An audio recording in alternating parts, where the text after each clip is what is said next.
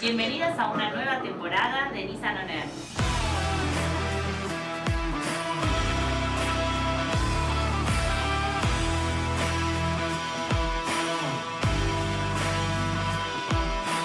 Y ya estamos en el aire. Abróchense los cinturones. Cada episodio es un viaje.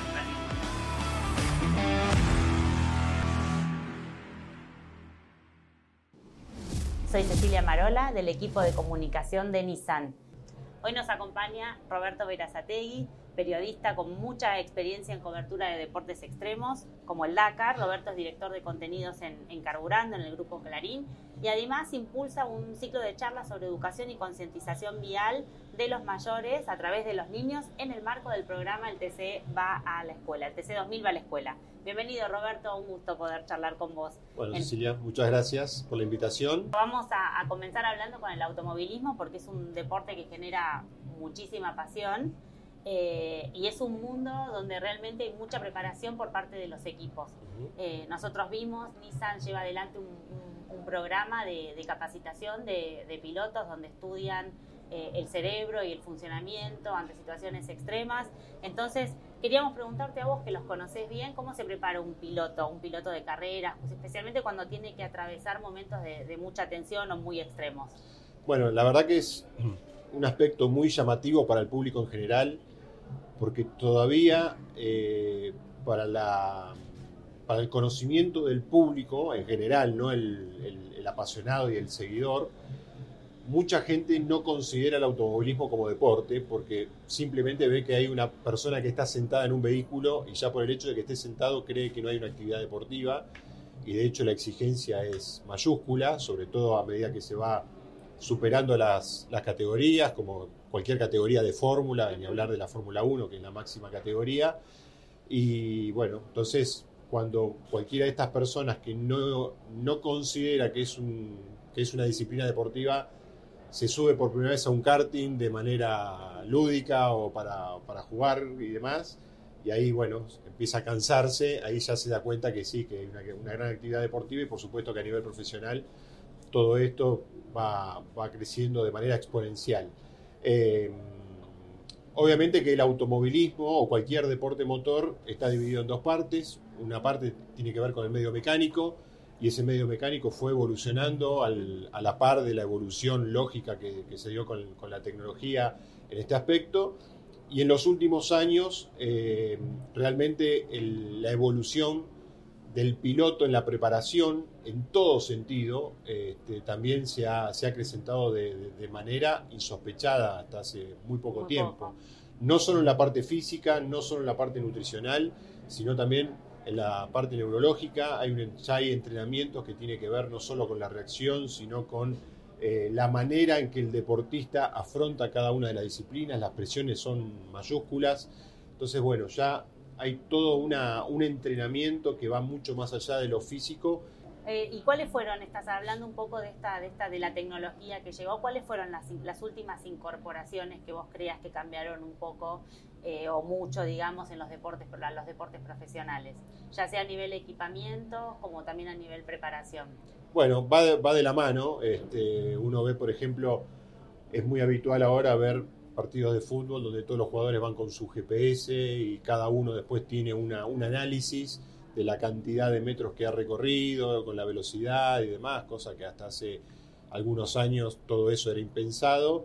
Eh, y en el caso de- del automovilismo específicamente, más allá del deporte motor, eh, la, la- la cabeza del piloto es lo que se ha acrecentado y es donde realmente se marca la diferencia. ¿no? Eh, En la preparación, vos, en la, en preparación, exactamente. Primero arrancó con el, con el psicólogo deportivo y demás. Eso realmente se ha notado la diferencia, este, se ha cuantificado esa diferencia en cuanto a la preparación en ese aspecto y a partir de allí, bueno, todo lo que se está innovando en esta materia y donde realmente se ven los resultados, sin ningún lugar a duda. Los invitamos a suscribirse haciendo clic en la campana para recibir las notificaciones sobre los próximos episodios de Nissan On Air.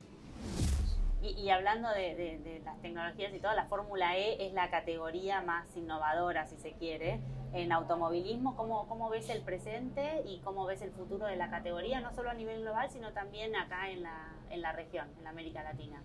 Bueno, la Fórmula E, por supuesto que ha generado un antes y un después en el automovilismo, por todo esto que, que uno ve, quizás en Sudamérica, que es una, región quizás más postergada que otros lugares del mundo, por una cuestión de estructura y demás.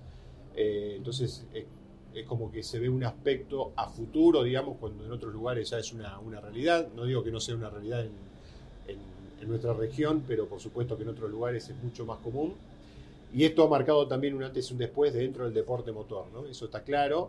Eh, por supuesto que cuando apareció la Fórmula E fue toda una novedad. Esa novedad después, bueno, mantuvo un lugar dentro del, abanico que se ofrece dentro del, deporte motor. Y ahora tiene un gran desafío porque la Fórmula E no está sola. Eh, hay un montón de categorías que naturalmente se están acercando al, espíritu de la Fórmula E, pero esto tiene que ver más que nada con la evolución también de la industria automotriz y, cómo se está llegando a las energías alternativas, a la electrificación y demás. Así que bueno, me parece que ahora el gran desafío de la Fórmula E, primero fue la novedad, estaba, estaba sola, que la, gran, el gran desafío ahora es justamente, bueno, cómo mantiene su espacio y su lugar cuando el resto de las categorías comienzan a acercarse paulatinamente a ese espacio que generó la Fórmula E. ¿Vos crees entonces que van a que van a convivir, digamos, estas dos? Porque la Fórmula E es un gran laboratorio para esto que acabas de mencionar, ¿no es cierto? Para después sacar para este camino de movilidad eléctrica que están recorriendo eh, todas las automotrices. Eh, pero ahí va a haber una convivencia, digamos, de otras categorías con la Fórmula E. Totalmente. Vos recordarás, Cecilia, que cuando comenzó la Fórmula E, los pilotos tenían que cambiar de auto este, porque no tenían las baterías con la suficiente autonomía para completar una competencia. Al poco tiempo eso se superó. Eh, entonces, bueno, cada una de esas categorías rápidamente va, va evolucionando. Y en el caso de la Fórmula 1, la Fórmula 1 hoy en día es una categoría híbrida.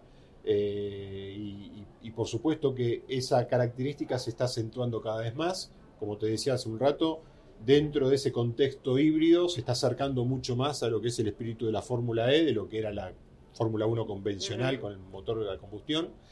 Entonces, bueno, ahí creo que, insisto, creo que el gran desafío de la Fórmula E es mantener su espacio cuando el resto de las categorías naturalmente se, van a hacer, se están acercando y se van a acercar cada vez más a ese espacio.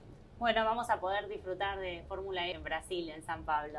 Exactamente, sí, la verdad que es, muy importante para la región que la Fórmula E esté, en San Pablo, que además el equipo Nissan haya firmado un convenio con el piloto Saya Fenestraz, que es un piloto galo-argentino, se quiere, con familia cordobesa y demás, así que realmente para la región eso le va a dar un gran impulso. Y me imagino que para Nissan, teniendo su propio equipo en la Fórmula E, también le va a dar una gran visibilidad. Ayuda a vivir con pasión el automóvil. Exactamente. Muchas gracias Roberto por haber estado en Nissan On Air. Muchas gracias, un honor compartir con ustedes este espacio aquí en Nissan. No se pierdan el próximo episodio de Nissan On Air con especialistas de Latinoamérica para seguir descubriendo y conociendo las grandes tendencias en el mundo del marketing, la comunicación, el deporte, la tecnología y el metaverso.